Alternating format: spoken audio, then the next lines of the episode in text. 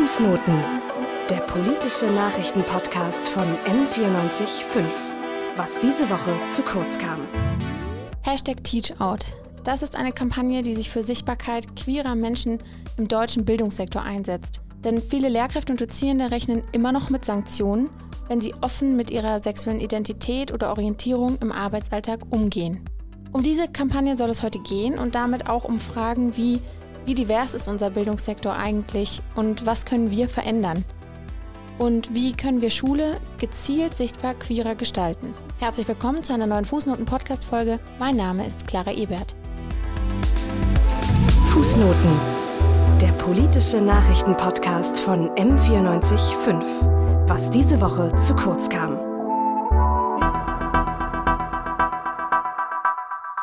Diese Fragen zu beantworten, habe ich heute einen Gast eingeladen, der mir gegenüber sitzt und das nicht am Laptop wie sonst, sondern endlich mal auch als Mensch in Präsenz.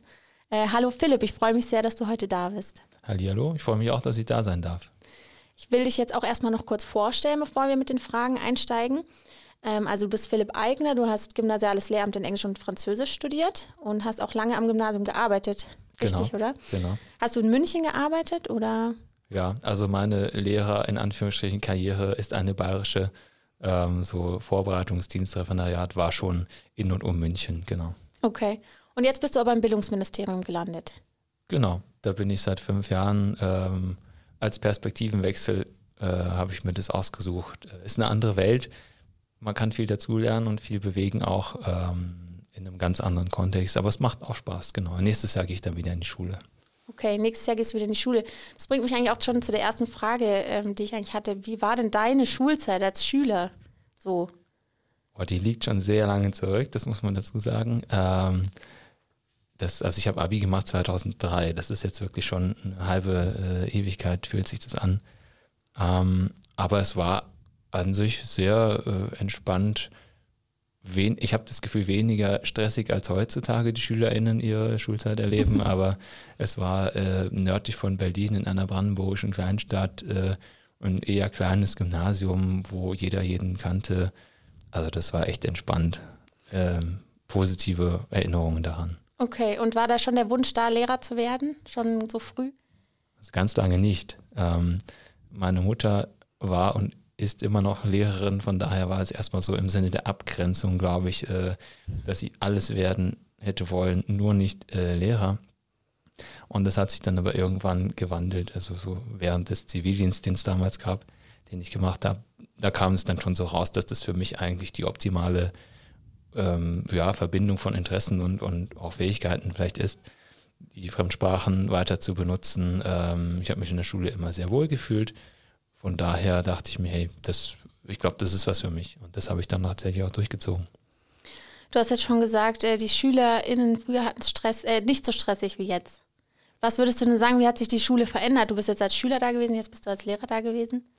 Ja, der Vergleich mag jetzt hinken, weil es sozusagen brandenburgische eigene Schulzeit im Vergleich zu heutiger schulische Situation in Bayern als Lehrkraft, also das kann man sicherlich nicht eins zu eins vergleichen, ja. aber ähm, ich habe einfach das Gefühl, dass ähm, ja von der reinen vom reinen Stressempfinden, so wie voll sind die Stundenpläne, wie ähm, eng getaktet sind einzelne Dinge, wie viel laden sich die, die jungen Menschen noch selber noch auf. Ähm, ich, ich habe das immer daran gesehen, wenn man für, für einzelne Leute zum Beispiel so einen Nachholtermin für eine Schulaufgabe oder irgendwie einen Test oder so gesucht hat, also da haben die mir ihre Stundenpläne gezeigt und ich wusste nicht, wo ich das hinlegen soll, weil die einfach von gefühlt von morgens bis abends übertrieben gesagt ausgebucht waren. Ähm, und einfach dann auch mit dem diesem achtjährigen Gymnasium, glaube ich, in Bayern mitunter manchmal auch ihre Schwierigkeiten hatten, weil das auch als sehr vollgepackt empfunden wurde. Also einfach vom subjektiven Empfinden her wirkten die deutlich gestresster, als wir das früher waren. Ja, also ich war auch im Gymnasium in Bayern. Ich hatte auch einen ziemlich vollen Wochenplan, kann man sagen. Also vom Sport zur Schule, zum Instrumentenunterricht, was weiß ich. Ja, genau. Da war die Woche schon ziemlich voll. Das kommt sicherlich hier noch ein bisschen dazu. Also so Münchner Umfeld, Münchner Speckgürtel, klar, das sind entspre das entsprechendes Klientel. Und die haben dann entsprechend äh, noch, noch Hobbys und müssen noch ein, ich ich übertreibe jetzt ein bisschen, ne? das ist ein bisschen ungerecht, aber dann sollen die noch ein Instrument lernen und noch einen Sport ausüben ja. und noch dort in dem Verein und sich da noch engagieren. Und die sind tatsächlich mega überbucht, die jungen Leute. Ja. Ne? Das glaube ich. Ähm, wir wollen ja aber auch heute über Diversität in der Schule sprechen. Und ähm, auch so ein bisschen die Frage, hast du das Gefühl, da hat sich die Schule hin verändert? Ähm, das auf jeden Fall.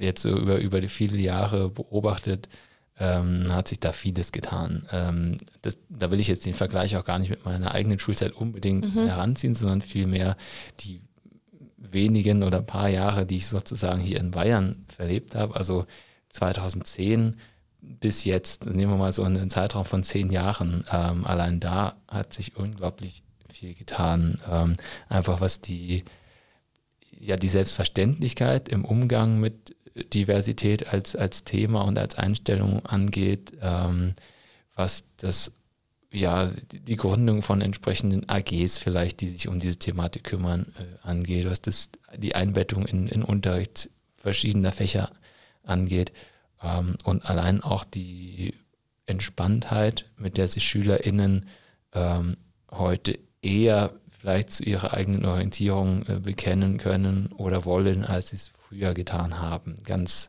vorsichtig ausgedrückt. Mhm. Ähm, es ist kein Paradies geworden, aber ich glaube, es ist etwas äh, einfacher und ähm, selbstverständlicher geworden als vielleicht vor zehn oder erst recht als vor 15, 20 Jahren. Also könnte man sagen, es geht wenigstens in eine, eine richtige Richtung, die Veränderung. Ich würde ganz klar sagen, ja. Okay. War das denn für dich auch ähm, ja, eine, ein Teil deiner Entscheidung, Lehrkraft zu werden, ähm, um mehr Diversität in die Schule zu bringen, da irgendwie deine eigene private Geschichte mit einzubringen? Ähm, schwierig. Ich glaube, ich würde lügen, wenn ich jetzt Ja sage. ähm, das ist sicherlich was, was mit der Zeit dazugekommen ist oder wofür ich mich dann, wo, wo mein Fokus eher hinging vielleicht, eher die, die Richtung, ja, ganz platt gesagt, soziale Kompetenz auch mhm. viel mehr in den Fokus zu stellen und ein bisschen weniger die reine fachliche Vermittlung. Ähm, es ist aber nicht so, dass ich mir ähm, als Anfang 20er gedacht habe, okay, warum will ich Lehrer werden? Weil ich ähm, für Diversität kämpfen möchte oder für Vielfalt kämpfen möchte. Das äh, hatte ich da ganz sicher so nicht auf dem Schirm. Okay. Du, kennst du irgendwelche Kollegen, Kolleginnen, die irgendwie da mit dem Ziel reingegangen sind? Ähm, also ich würde sagen, ge davon gehört haben, ja, mhm. ähm, im, im ganz persönlichen Umfeld äh, oder wirklich gut kennen, eher nicht. Das sind dann auch ähm, KollegInnen, die das auch für sich erst dann über die Jahre mit, mit dazugenommen haben. Das ja. ist aber sicherlich auch eine Generationenfrage. Also ich bin 37, wenn ich das hier so unverblümt raushauen kann. Und die, die KollegInnen, mit denen ich natürlich viel zu tun hatte oder die im gleichen Zeitraum wie ich angefangen haben oder in diesem Job älter geworden sind, haben natürlich eine ähnliche Prägung, soziale Prägung, ähnliche Erfahrungen gemacht. Ich bin mir sicher, dass das bei Leuten, die jetzt in den Beruf einsteigen oder vielleicht jetzt ähm, das, das Referendariat gerade beenden, also einfach eine, eine Lehrerinnen-Generation früher, dass die sicherlich das viel eher mit auf dem Schirm schon haben und als Ziel, mittelfristiges, langfristiges Ziel mitbringen. Und das glaube ich schon. Ähm, du hast ja jetzt auch bei der Kampagne Hashtag TeachOut mitgemacht. Was ist denn da deine ja, Rolle in dieser ganzen Kampagne, Organisation, kann man jetzt vielleicht schon fast sagen? Ja, ich glaube, wir suchen selber vielleicht noch so ein bisschen nach einer genauen Bezeichnung, was wir sind. Äh, vielleicht als ganz kurzer Rückgriff ist, ursprünglich war es eine Social Media Initiative, ähm, vielleicht dann eben auch irgendwann eine Kampagne. Und wir sind, glaube ich, jetzt so langsam auf dem Weg, das Ganze zu strukturieren und organisieren.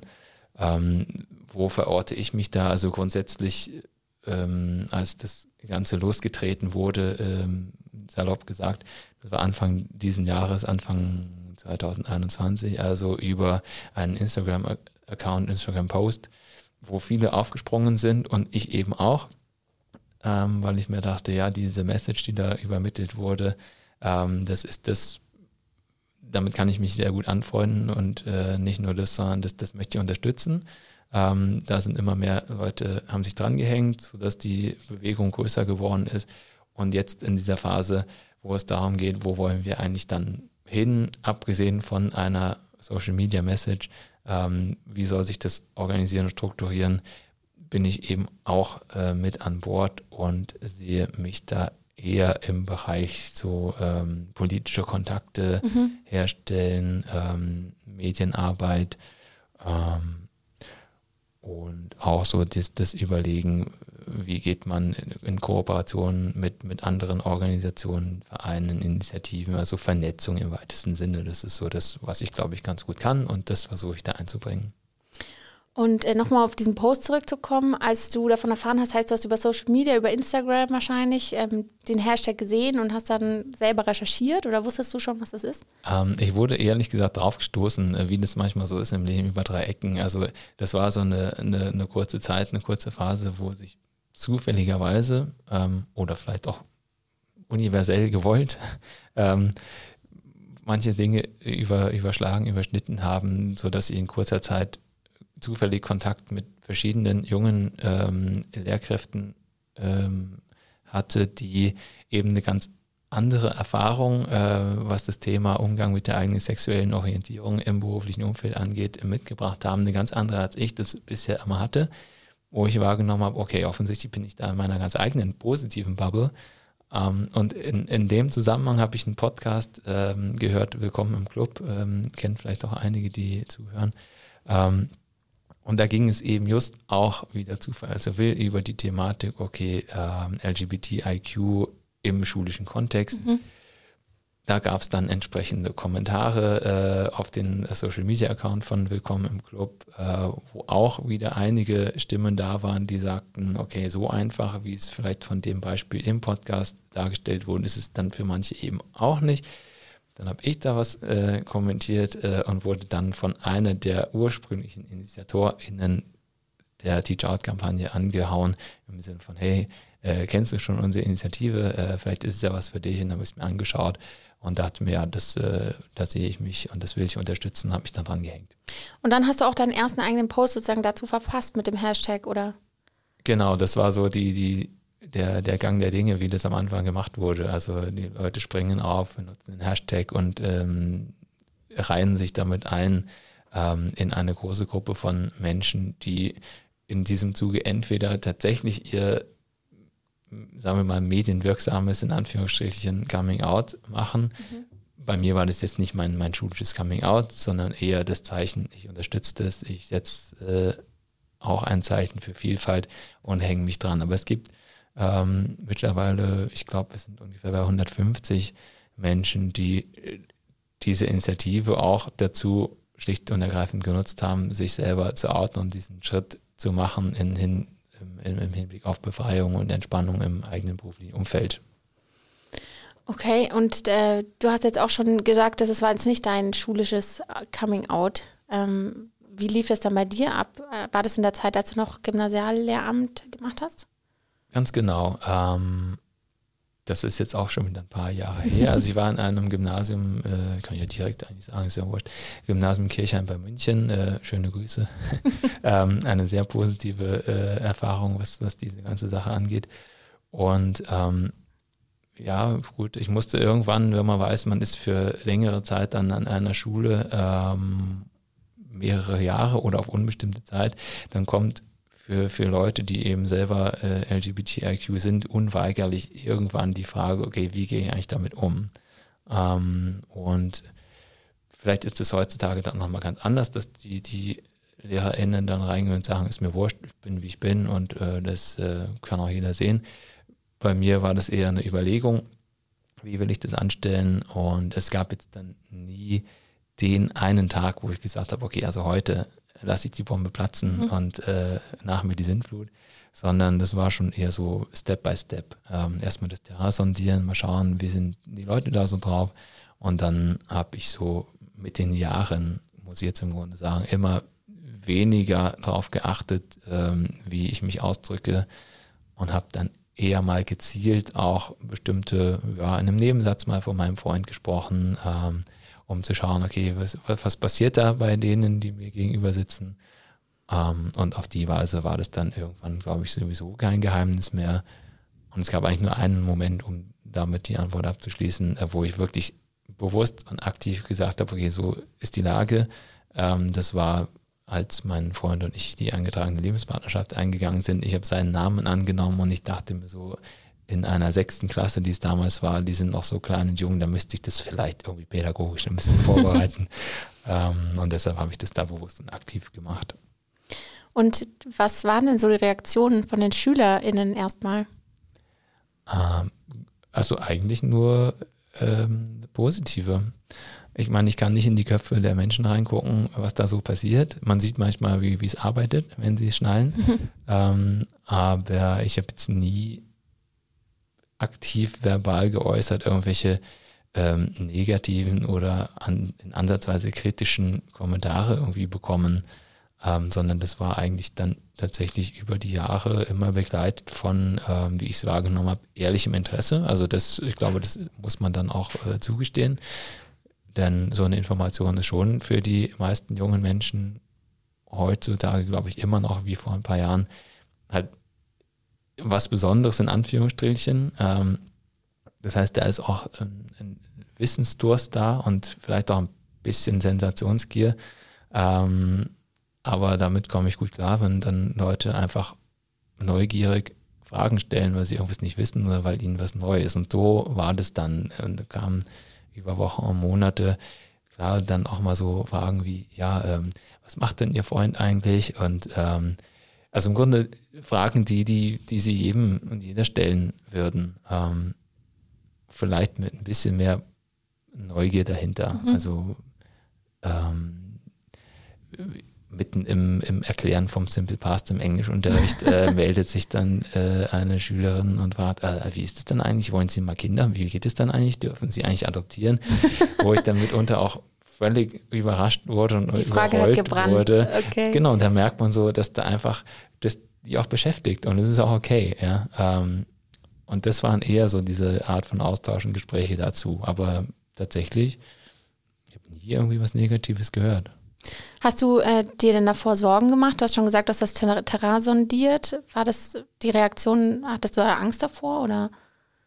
Ähm, also ich ich würde tatsächlich nicht von Angst sprechen, ich würde auch nicht mal von Sorgen sprechen, mhm. ich würde nur sagen, ähm, dass es ein, eine Überlegung wert ist. Ähm, und damit meine ich natürlich schon, dass die, die Frage da ist, okay, wie wird es aufgenommen, die Information? Was, was macht es mit meinem Umfeld? Was macht es mit meinen Klassen, mit meinem Kollegium?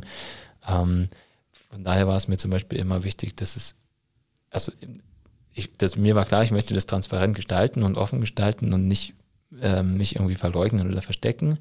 Ähm, ich wollte aber auch nie, dass die Info, okay, der Herr Eigner ist schwul, so die, das, der primäre Stempel ist. Mhm. Also das gehört zu mir. Ich wollte aber nicht darüber definiert werden. Und deshalb habe ich, glaube ich, eher das Ganze entspannt gemacht und äh, länger gewartet, damit erstmal in den Köpfen der jungen Leute drin ist, okay, der ist, keine Ahnung, streng, arrogant, nett, doof. Ähm, und dann die Zusatzinfo, okay, und schwul ist er auch, ähm, das sollte mit dazukommen, aber nicht primär. Von mhm. daher schon gesteuert, schon bewusst, schon auch natürlich mit Fragezeichen, was passiert dann, ähm, aber nicht mit Angst oder Sorgen kennen aber auch genügend Beispiele, wo das ganz anders abläuft. Ja, das hast du vorhin ja schon angesprochen. Du bist in dieser positiven Bubble, hast du gesagt. Ja. Ähm, was hast du denn da gehört von anderen? Ist das äh, noch für viele eine Sorge? Also ich kann da, äh, und das mache ich tatsächlich seit Wochen und Monaten, äh, dass ich dann, äh, wenn solche Frage kommt oder ich irgendwie so diese, diese Unterschiede mal erklären möchte, dann komme ich immer zurück auf eine Begegnung äh, mit einem jungen Realschullehrer, mit dem ich mittlerweile auch ganz gut befreundet bin. Ähm, Anfang 30, ähm, cooler Typ, ja, entspannt, ähm, glaube ich, gut im Umgang mit SchülerInnen ähm, und wo ich so dachte, okay, also der hat einen Stein im Brett bei jedem, äh, mit dem er irgendwie zu tun hat. Und äh, wir kamen da logischerweise früher oder später mal so in die Thematik rein, okay, wie hältst du es eigentlich äh, mit der eigenen Orientierung in, in der Schule? Wissen das die SchülerInnen, wissen das die KollegInnen? Wie machst du das? Und ähm, ich habe da mal eine total entspannte, offene Haltung irgendwie zur Schau gestellt sozusagen und war volle Kanne aus den Schuhen gehauen, als äh, er dann meinte, äh, nee, also das, äh, ganz ehrlich, das hat überhaupt nichts da zu suchen und es würde ihm im Leben nicht einfallen, da irgendwie auch nur eine Anspielung rauszulassen oder die mhm. Info rauszulassen, dass er einen Freund hat, das geht nun wirklich niemandem was an. Das hat mich sehr also beschäftigt tatsächlich und aber noch viel mehr sozusagen der Hintergrund, weil ich dann so dachte, na gut, ähm, wir kennen das alle, die irgendwie LGBTIQ zugehörig sind, ähm, dass man dann vielleicht, wie du gerade schon äh, angedeutet hast, vielleicht Angst hat vor negativen Reaktionen auf Seiten der SchülerInnen, blöde Sprüche, die man sich ersparen will, das, das kennen wir alle und ich dachte, das wäre so der Hintergrund und er hat dann aber gemeint, ja, das eigentlich sogar weniger, sondern vielmehr so die, die Befürchtung vor, ich sage mal, systemischen Sanktionen. Also mhm. wie steht eigentlich meine Schulleitung dazu? Äh, was, halt, was hält die davon? Ähm, Gibt es da irgendwelche äh, negativen Konsequenzen von der Seite? Oder äh, dann auch immer noch die Ebenen höher gehen. Ja? Also die, die nächste Sache, Schulaufsicht, äh, Ministerialbeauftragte und noch eine Kategorie höher, äh, was, was macht das Kultusministerium, wenn die mitkriegen, dass ich äh, zu offen mit meiner äh, Homosexualität umgehe. Da, waren so viele Mauern in seinem Kopf, das, das hat mich total geflecht und ich dachte, das gibt's doch nicht. Wir sind in 2021, das ist ein junger, äh, cooler Typ das hat mich sowas von äh, irritiert und beschäftigt. Und da habe ich dann wieder einmal mehr gemerkt, dass einfach die Lebenswelten total unterschiedlich sind und ich positive Erfahrungen gemacht habe, aber es diese eine und aber auch noch viele, viele andere Personen gibt, die das ganz anders erleben. Und ist dafür jetzt äh, die Teach-Out-Organisation, nenne ich es jetzt einfach mal, ist das auch ähm, ja, dafür da, um sich da auszutauschen? Oder ist es wirklich dazu da, um diese Mauer fallen zu lassen? Ich glaube, Beides. Letztendlich gibt es, ähm, wenn ich es zusammenfassen müsste, zunächst mal zwei ganz wichtige Primärziele. Ähm, das eine ist ähm, ganz individuell egoistisch betrachtet sozusagen, ähm, dass Person XY äh, für Authentizität, für die entspannte Ausübung des Jobs für ein, ein, ein Unterrichten ohne Ängste, ohne Blockaden, ohne Vorbehalte eintreten möchte und einfach erreichen möchte, dass äh, der eigene Beruf angstfrei entspannt ausgeübt werden kann. Ich meine, das ist im Grunde ähnlich wie bei der Act-Out-Kampagne oder mittlerweile gibt es auch Kick-Out. Also da gibt es ja eine Welle mittlerweile von, von ähnlichen ähm, Initiativen und die haben letztendlich alle eins gemeinsam, dass man erstmal die, die persönliche freie Berufsausübung im ganz banalen Sinne ausgerückt erreichen möchte. Ähm, und die zweite Ebene ist Sichtbarkeit schaffen. Also Sichtbarkeit schaffen dadurch, dass immer mehr Menschen sagen, ja, ich gehöre übrigens auch dazu, ja, auch ich habe einen LGBTIQ-Hintergrund oder eine LGBTIQ-Biografie und ich bin trotzdem oder gerade deshalb vielleicht ein ein richtig cooler Lehrer, eine richtig coole äh, Dozentin. Ähm, und ich kann genau deshalb, also ich meinen Job genauso ausüben, wie ich das möchte. Und auch ein, ein Vorbild sein, ein Role Model für die vielen jungen Menschen, die, mit denen ich zu tun habe. Und einerseits für die vielleicht selber gerade mit ihrer Identitätsfindung strugglen und nicht so genau wissen, ja, wo ordne ich mich eigentlich ein? Ich weiß gar nicht, was das ist, was ich fühle. Ähm, für die ist es ja auch wichtig, dass es Leute gibt, die sie sehen äh, und sehen, okay, also okay, offensichtlich kann ich auf als, als Junge auf Jungs stehen und trotzdem Schauspieler werden, äh, äh, Fußballer werden, Lehrer werden mhm. oder als äh, vielleicht Transgender ähm, sehen, okay, es gibt welche wie mich, ja, die es geschafft haben oder die entspannt ihren Job ausüben. Also auch das ist eine, eine, eine Ebene, die da ganz wichtig ist. Und deshalb würde ich das zusammenfassen als Sichtbarkeit schaffen und auch persönlich eine freie Entfaltung der Berufsausübung, das sind die beiden Primärziele. Okay, und du hast jetzt ja auch äh, schon angesprochen, ähm, dieses Sichtbarkeit schaffen. Und das habt ihr eigentlich jetzt schon auch äh, erreicht zu einem großen Teil. Ihr wart ja auch viel in den Medien schon unterwegs. Gab es auch negative Kritik auf äh, euer Sichtbarsein? Auch da äh, kann ich sagen, wäre bei mir nicht angekommen. Also okay. das ist natürlich immer so ein zweischneidiges Schwert, weil man manchmal das Gefühl hat, die, die positiven Rückmeldungen, die kriegt man mit oder die hört man oder die will man auch sehen vielleicht. Und eventuell negative Dinge behalten vielleicht andere Menschen für sich oder posaunen sie nicht so raus äh, in diesem Themengebiet. Ähm, aber zumindest kann ich sagen, dass jetzt weder auf irgendwelche Beiträge in Print, Hörfunk, was auch immer Medien äh, oder auf äh, einzelne Posts irgendwie ein, ein Shitstorm oder irgendwelche Hate Speeches zurückgekommen wären. Das ist jetzt mir nicht passiert und ich glaube anderen im Team auch nicht. Zumindest ist mir nicht davon zu Ohren gekommen. Aber es ist natürlich was, womit wir uns schon auch beschäftigen. Also mhm. oder wo, wofür wir uns äh, wappnen, womit wir rechnen, leider, äh, auch wenn es so noch nicht eingetreten ist. Ähm, das hattest du im Vorgespräch auch eigentlich schon mal angesprochen. Dieses, man fühlt sich auch einfach sicherer durch dieses Teach-Out, dass man in so einer Gemeinschaft ist, wo man gemeinsam irgendwie vortritt und sagt, so bin ich, ähm, ist das auch ein Gefühl, das für dich, dich gleich noch irgendwie bestärkt? Auf jeden Fall. Also in der, ähm, in der Masse, in der Mehrheit äh, zu agieren, ist immer leichter, als äh, wenn man was alleine macht oder irgendwie einer vermeintlichen Minderheit.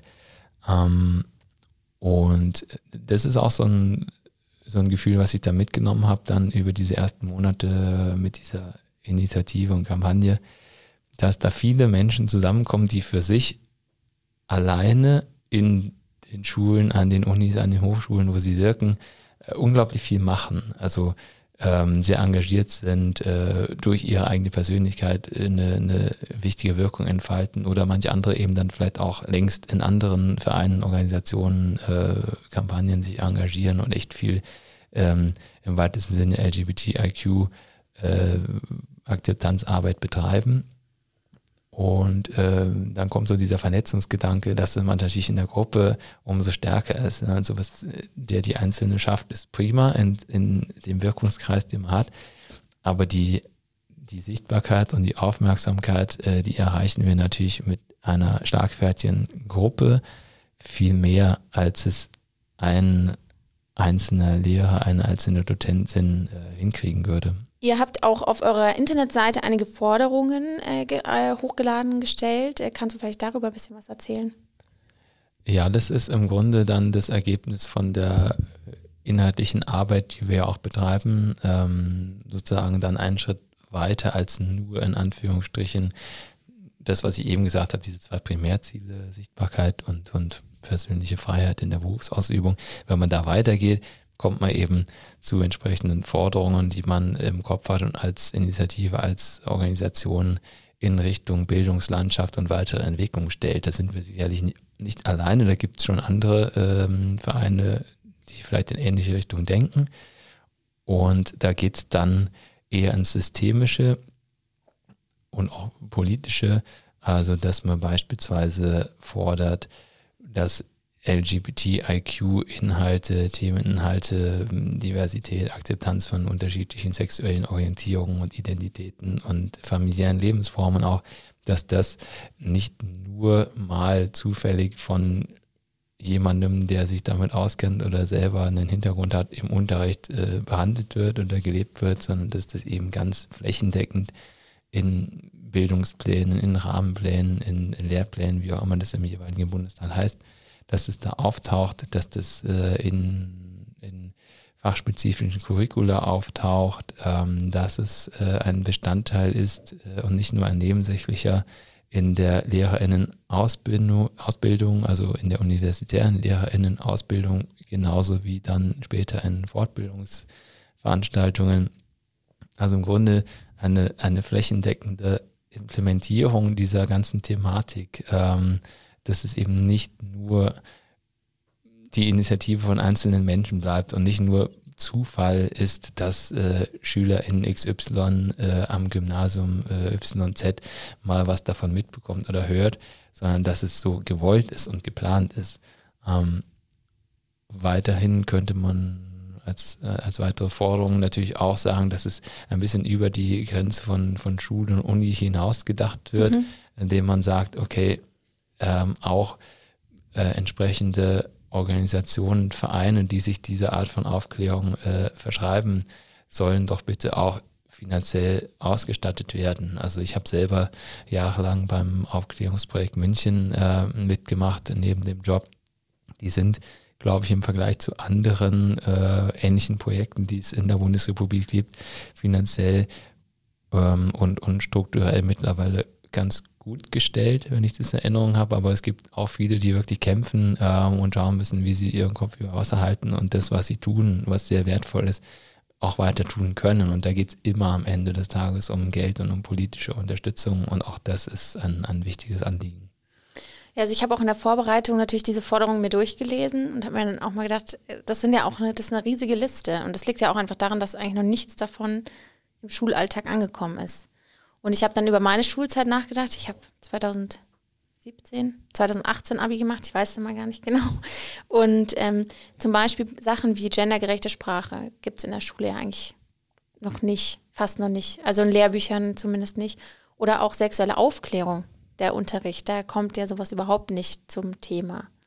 Ja, also du nennst zwei, zwei Punkte von vielen letztendlich, ähm, gendergerechte Sprache. Ich meine, wir sehen das jetzt gerade im gesellschaftlichen Diskurs, gerade so im Hinblick auf Bundestagswahlen, dass äh, dieses dieses Gendern, wenn ich es mal so sagen darf, ja offensichtlich wahnsinnig viele Gemüter erhitzt ähm, und auch Gegenstand von ähm, kontroversen politischen Debatten ist, wo man sich manchmal in den Kopf fasst und denkt, Leute, es geht nur um eine kleine Art von Formulierung oder äh, einen, einen kurzen Moment des, des, des Überlegens, ja. ob ich wirklich jeden, den ich äh, ansprechen möchte, gerade auch wirklich anspreche.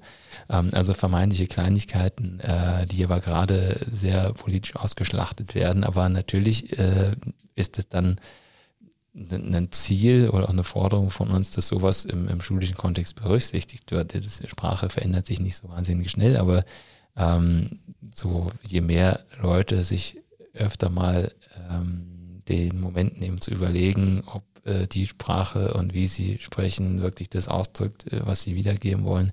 Das würde schon helfen. Ähm, damit will ich jetzt nicht sagen, alle in der Schule sollen zwangsläufig gendern, aber ähm, natürlich setzt das Zeichen, ja, Sprache schafft Wirklichkeit. Und wenn ich als, als Lehrkraft äh, vermittle, dass ich das auf dem Schirm habe, ist das sehr wertvoll und alle fühlen sich tatsächlich auch angesprochen. Ähm, Schulbücher, äh, ja, da muss man dazu sagen, dass äh, Schulbücher immer, glaube ich, mit jahrelanger Verzögerung die gesellschaftliche Wirklichkeit des Momentes, in dem sie gestaltet ja. werden, wiedergeben. Ähm, ja, auch das gehört logischerweise dazu. Wenn man schnell und äh, zielstrebig Neuerungen und Veränderungen bewirken will, sage ich jetzt mal ganz ketzerisch, würde man nicht bei Schulbüchern anfangen, aber die gehören natürlich mit dazu. Ja, mir fällt da nur immer ein, gerade bei gendergerechter Sprache, aber da könnte man schon wieder 20 neue Podcasts darüber machen. Ja, das Aber meine Schwestern waren beide auf einer Mädchenschule und da ist auch alles mit Schüler angesprochen worden. Also zum Beispiel, und da, ja, frage ich mich. Aber ja, große Kontroverse, kann man wirklich ja. stundenlang drüber fabulieren und eigentlich auch gar nicht, ne? Aber ähm, es gibt offensichtlich genügend Leute, die nicht so ganz das einsehen. Ja, aber es gibt auch manche Schulen, die gehen mit ein bisschen positiverem Beispiel voran, kann man sagen. Also auf eurer Internetseite finden sich auch äh, Schulen, die bereits Diversitätsbeauftragte zum Beispiel haben. Wie läuft sowas dann ab?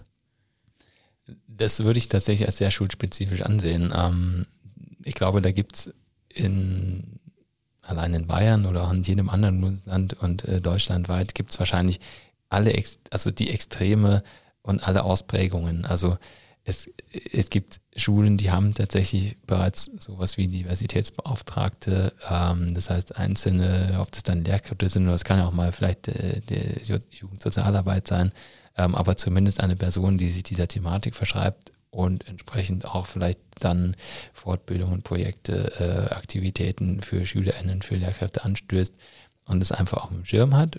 Das, ähm, manchmal wird es dann auch zumindest schon mal so gewürdigt, dass vielleicht ähm, die Vertrauenslehrkraft äh, diese Thematik mit auf dem Schirm hat. Ja, dann, dann sind wir schon mal einen Schritt weiter. Ähm, und es gibt aber ganz sicher auch Schulen, wo ähm, ja, also wo überhaupt Begrifflichkeiten wie, wie LGBTIQ, wie queer, wie ähm, die Themen wie sexuelle Orientierung, ja, also wo, wo die gar nicht existent sind. Äh, ob das dann ist, weil die dort agierenden Menschen ähm, Berührungsängste haben oder irgendwie gar nicht, äh, also in einer ganz anderen Lebenswirklichkeit sind und damit eigentlich null äh, zu tun haben. Das mag ich jetzt nicht äh, einschätzen, aber es gibt alles noch in diesem Land. Und ist das auch, also dieses Thema, ist das jetzt was, was du auch für deine kommende Wiedereinkehr in die Schule sozusagen noch mehr mitnehmen willst als davor? Ähm, ich glaube schon. Ähm, vielleicht jetzt gar nicht im Sinne der Quantität, äh, so nach dem Motto, okay, also mir reizt dann nicht äh, ein Projekt anzubieten, sondern es müssen dann fünf sein, mhm. ähm, sondern eher ähm, was die Qualität angeht. Also ich habe und bin da auch durchaus ein bisschen äh, stolz auf mich selbst äh, in der Zeit, bevor ich dann ins Ministerium gewechselt bin, an dieser Schule in, äh, bei München, ähm, schon noch ein bisschen was angestoßen, losgetreten, was so im weitesten Sinne erstmal äh, ja für Vielfalt, Wertevermittlung und so weiter ähm, äh, eingetreten ist. Und habe aber zum Beispiel auch ähm, so eine, eine, mit, mit interessierten SchülerInnen, die ich damals hatte, ähm, so eine AG gegründet, ähm, die sich auch im weitesten Sinne für Vielfalt, äh, Antidiskriminierung, äh, Demokratieprojekte und so weiter eingesetzt hat, die, wie ich es mittlerweile beobachtet habe, das hat eine nette Kollegin weitergeführt, ähm, die sich mittlerweile in, ja, was in so eine Queer AG entwickelt hat. Das hatte ich damals nicht auf dem Schirm oder das war nicht das primäre Ziel, ähm, aber ich find, empfinde das als sehr bereichernd, dass sich das so entwickelt hat, auch als Safe Space für LGBTIQ-Jugendliche. Ähm, und das sind so Elemente, die ähm, will ich auf jeden Fall in der Schule, wo ich dann tätig sein werde, mit verankern, wenn es sie noch nicht gibt. Und wenn das vielleicht eine Schule sein wird, die auf diesem ganzen Themenfeld schon wirklich weit ist, dann werde ich mir meine Nische suchen, äh, wie ich vielleicht äh, den nächsten Schritt machen kann oder mich dranhängen kann oder einfach die Sachen unterstützen kann, die da sind. Und was würdest du jetzt äh, ganz konkret sagen, wie denkst du, kann man unsere Schule ja queerer gestalten? Also was wären so ein, zwei Sachen, ist das wirklich die Sichtbarkeit oder was wären da Sachen, die für dich besonders wichtig wären? Ähm, also ich komme tatsächlich an dem Wort Sichtbarkeit nicht vorbei. Und ähm, wenn es darum geht, Schule vielfältiger zu machen, queer zu machen, dann äh, ist das ist damit eigentlich ganz explizit gemeint einfach eine, eine Art der, der offenen Atmosphäre und der Akzeptanz herzustellen. Denn oftmals wird äh, das, was LGBTIQ-Gruppen ähm, oder AktivistInnen ähm, erreichen wollen, fordern, immer damit verwechselt, äh, dass man dann sozusagen der vorherrschenden Gesellschaft oder dem der, der Schule in dem Fall irgendwas überstülpen will und quasi die Mehrheitsverhältnisse irgendwie umkehren will. Ähm, das ist ja überhaupt nicht das Ziel. Es geht wirklich ja nur um, nur, ähm, um ja, Gleichberechtigung und Gleichstellung. Einfach nur, dass diejenigen, die da sind, auch ähm, gesehen werden ähm, ihren Wohlfühlraum haben, ihren Safe Space haben und sich entfalten können. Das ist letztendlich alles. Ne? Ähm, und da gibt es eben einige Gruppen von jungen Menschen, das sind die LGBTIQ-Jugendlichen, genauso wie vielleicht mitunter, ähm, ich sag mal, äh, bestimmte ethnische Hintergründe äh, oder äh, andere Gruppen, die man als, als in der Minderheit empfinden würde. Mhm. Ähm, das gibt ja, gibt's ja ganz unterschiedliche Kontexte und einfach ähm, das, diese genauso wie alle anderen äh, Schule als, als Wohlfühlort begreifen, in dem sie sich so entfalten können und sein können, wie sie sein wollen. So und im Hinblick auf LGBTIQ-Jugendliche funktioniert es eben hauptsächlich dadurch, dass ich Menschen habe, die äh, genauso ticken, die sich genauso zeigen, ähm, dass ich Angebote habe, wie vielleicht eben so eine äh, Schülerinnengruppe, ein Arbeitskreis, eine AG, ähm, wo die sehen, okay, also da gibt es Angebote, ich kann mich da ähm, äh, entfalten, ich kann da was machen. Ähm, oder es kann auch einfach nur so banal sein wie dass ich mal äh, schaue, ob denn die, Bibliothek, die Schulbibliothek äh, vielleicht auch ein paar Bücher oder Filme hat, die vielleicht äh, mit ähm, lesbischen ProtagonistInnen, mit Transgender-Thematik ähm, ausgestattet sind. Das einfach nur für alle, was da ist. Ja. Oder dass da irgendwo ein Flyer liegt oder eine Regenbogenfahne hängt. Und das, das kann manchmal schon ausreichen. Ja, es braucht nicht die, die große Revolution, sondern manchmal sind es auch Kleinigkeiten, die einfach nur zeigen, hey, ich sehe das, ich sehe dich und äh, du bist hier genauso akzeptiert und willkommen wie alle anderen auch. Und gleichzeitig musst du auch noch Englisch und Französisch unterrichten. Ja, das ist, äh, ja, also das ist tatsächlich sowas und vielleicht ist es vielleicht auch die Antwort auf eine Frage, die du vorhin gestellt hast. Ähm, so ein, so ein Shift von, ja. von Aufmerksamkeit und, und Wichtigkeit, die einfach in, in, in mir als Person passiert ist, dass ich mir denke, okay, was, wenn ich wieder in die Schule gehe, das wird vermutlich dann in, in leitender Funktion sein als stellvertretender Schulleiter mhm. oder so. Ähm, dann habe ich natürlich so meine Ideen, okay, ich will das am besten äh, implementieren und, und, ich will vielleicht dahin wirken. Und dann kommt tatsächlich der Gedanke, ja, okay, deine Fächer musst du schon auch noch unterrichten. also das, das, das ist dann so beiläufig und das da habe ich manchmal ein schlechtes Gewissen, weil ich natürlich auch gerne die Sprache unterrichte. Nein, klar, aber das ist halt das, was wozu Lehrkräfte auch da sind. Die sind ein Vorbild und die Erziehung ist halt auch ein großer Teil. Ja, es, es gehört auf jeden Fall dazu. Und das, äh, ich habe gestern, war ich Gast in einem äh, Seminar von der Uni Frankfurt am Main. Ähm, und da war so am Ende jetzt nicht so das krönende Schlusswort, aber so eine Message, die ich da äh, auch übermittelt habe, dass so die soziale Komponente, die Beziehungsebene aus meiner Sicht, und ich glaube, da bin ich tatsächlich auch nicht der Einzige, ähm, schon das Essentielle ist. Also natürlich fachliche Kompetenz die braucht es und die gehört dazu und ohne die kann ich natürlich den Job am Ende irgendwie auch nicht ausführen. Aber ähm, ich kann sehr wohl mega geile Unterrichtsstunden oder, oder Projekte machen, wenn ich einfach einen richtig guten Draht zu den jungen Leuten habe, wenn ich zu tun habe. Ähm, ich kriege aber eigentlich relativ wenig hin, wenn ich fachlich mega gut bin, aber ähm, so die soziale Beziehung, die, die Beziehungsebene überhaupt nicht funktioniert. Und das ist was, was ich mitnehme und auch gerne weiter vermittle, dass es darauf eigentlich am meisten ankommt. Ja, vielen Dank, dass du heute da warst. Ähm, sehr gerne. Hat mich sehr gefreut, dich auch zu sehen, dich kennenzulernen. Ja, es hat viel Spaß gemacht. Und ich wünsche dir dann alles Gute an deiner neuen Schule und äh, hoffentlich auch, äh, dass du das alles einbringen kannst. Vielen Dank. Ja, für ich mich eine große Bereicherung in meiner Schulzeit ja, auch gewesen. Wir können jetzt ja in fünf Jahren widersprechen und dann ziehen wir Bilanz. Wenn du dann Direktor bist, genau. So ungefähr. Ja, gut. Danke. Sehr gern.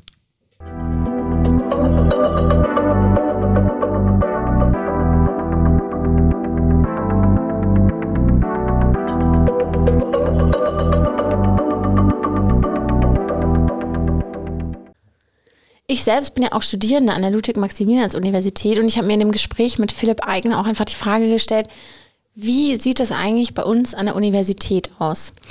Und darüber habe ich mit Leonie gesprochen. Sie arbeitet beim Queerreferat an der LMU und hat mir ein bisschen was zur Sichtbarkeit an den Universitäten erzählt.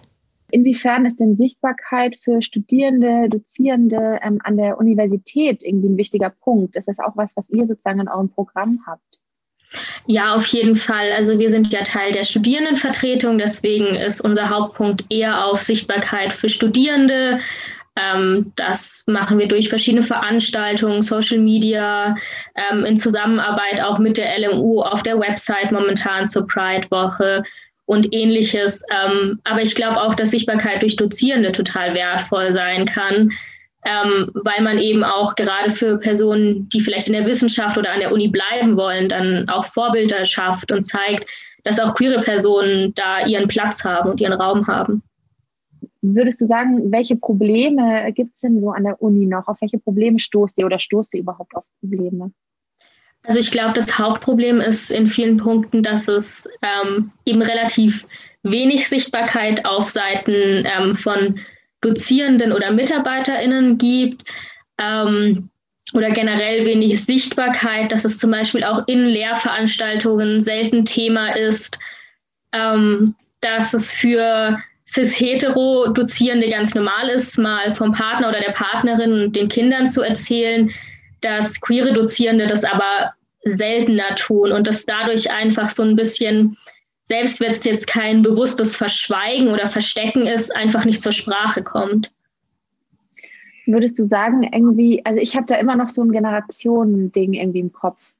Ähm, würdest du sagen, es ist jetzt schon bei den Studierenden besser? Also hast du das Gefühl, da verändert sich was und geht irgendwie in die richtige Richtung? Oder habt ihr da oder habt ihr da mit dem Referat die gleichen ähm, ja, Herausforderungen? Die ihr sagen, Leute kommen zu euch und sagen, ja, ich werde irgendwie diskriminiert oder Ähm, ich würde sagen ja und nein. Also auf der einen Seite gibt es schon Generationenunterschiede und ich habe das Gefühl, es wird besser, es wird mehr Sichtbarkeit und auch einfach mehr Selbstverständlichkeit, dass man sich nicht verstecken muss, gerade unter Studierenden. Aber es gibt natürlich trotzdem noch Diskriminierung, sowohl ähm, unter Studierenden als auch von Dozierenden an Studierende. Ähm, und wir hoffen natürlich, dass es weniger wird und arbeiten auch darauf hin, aber wir sind einfach noch nicht an dem Punkt, wo man sagen kann, ja, die neue Generation in Anführungszeichen hat damit gar kein Problem mehr und das ist alles äh, Regenbögen und wundervoll. Ja, äh, und was ist da sozusagen eure Aufgabe? Wie verortet ihr euch da? Ähm, was habt ihr da so an Ideen, wie ihr das verändern könnt? Also zum einen als Interessenvertretung, dass wir eben größere systematische Probleme an der Uni ansprechen und versuchen zu beheben. Ähm, aber auch, dass wir in Einzelfällen als Vermittler eben eintreten können, wenn einzelne Personen Diskriminierung erfahren, zum Beispiel durch Dozierende, äh, dass wir uns dann als Vermittler einschalten können, dass ähm, einzelne Personen jetzt nicht direkt sich beim Dozierenden oder bei der Dozierenden melden müssen und sagen, ja, das, dadurch wurde ich diskriminiert, ähm, sondern dass wir den Personen einfach ein bisschen den Rücken stärken können, ähm, wir richten das dadurch, dass wir in der Studierendenvertretung sind, vor allem an Studierende, würden aber auch natürlich jetzt andere wissenschaftliche Mitarbeiterinnen oder Dozierende nicht ablehnen, die mit so einem Anliegen äh, an uns herantreten. Bei der Kampagne Hashtag Teacher, das war ja eigentlich ein Social-Media-Phänomen, kann man eigentlich sagen. Ähm, Wäre das auch was, wo ihr euch anschließen würdet und irgendwie mitmachen?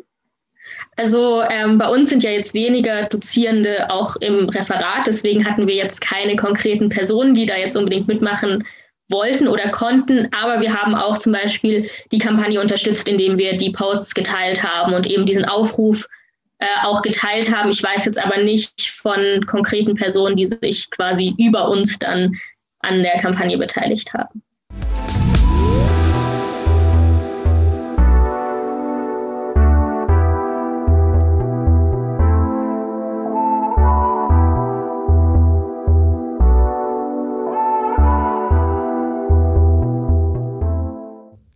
also auch an der Uni, also an der LMU, bemüht man sich auf jeden Fall, ja, Menschen sichtbarer darzustellen. Aber Aufholbedarf, würde ich sagen, gibt es auch noch da. Was ich aber so mitgenommen habe, auch aus dem Gespräch mit Philipp Eigner, ist, dass Bildung und Schule einfach ein Abbild unserer Gesellschaft sein muss. Und es auch umso wichtiger ist, dass jeder, jede, er sie selbst in diesem Umfeld sein kann. Und dazu braucht man Vorbilder und dazu braucht man auch einfach die Vielfältigkeit, die in unserer Gesellschaft herrscht. Und deswegen ist es total wichtig, dass es solche Kampagnen wie Hashtag Teachout oder das Queer-Referat an der LMU gibt. An dieser Stelle ist die Sendung für diese Woche von unserem Fußnoten-Podcast leider schon wieder vorbei. Ich möchte mich aber nochmal ganz herzlich bei den InterviewpartnerInnen bedanken, die sich Zeit genommen haben. Vielen Dank, Philipp Eigner, dass du extra ins Studio gekommen bist, um mit mir über Teachout und deine Erfahrungen als Lehrkraft zu quatschen. Vielen Dank auch an Leonie, die sich in der stressigen CSD Pride Woche in München auch nochmal zehn Minuten Zeit genommen hat, um mit mir über Sichtbarkeit an der LMU zu sprechen. Vielen Dank aber auch an das Team hier, an Johanna Felber, die die Sendeleitung hatte und die Produktion von Moritz Batscheider. Vielen Dank, dass ihr eingeschaltet habt. Mein Name ist Clara Ebert. Fußnoten. Der politische Nachrichtenpodcast von M945. Was diese Woche zu kurz kam.